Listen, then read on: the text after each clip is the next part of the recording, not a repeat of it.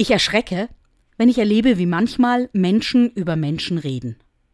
Und auch das, was in letzter Zeit in unserer Gesellschaft geschieht, kann ich nicht billigen.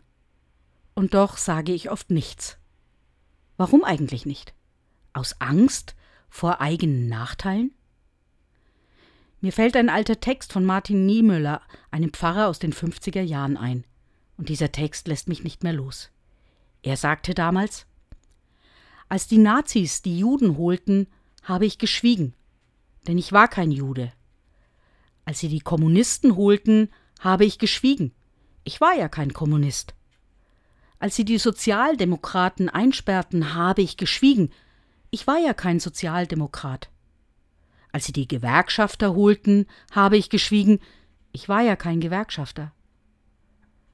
Als sie mich holten, gab es keinen mehr, der protestieren konnte.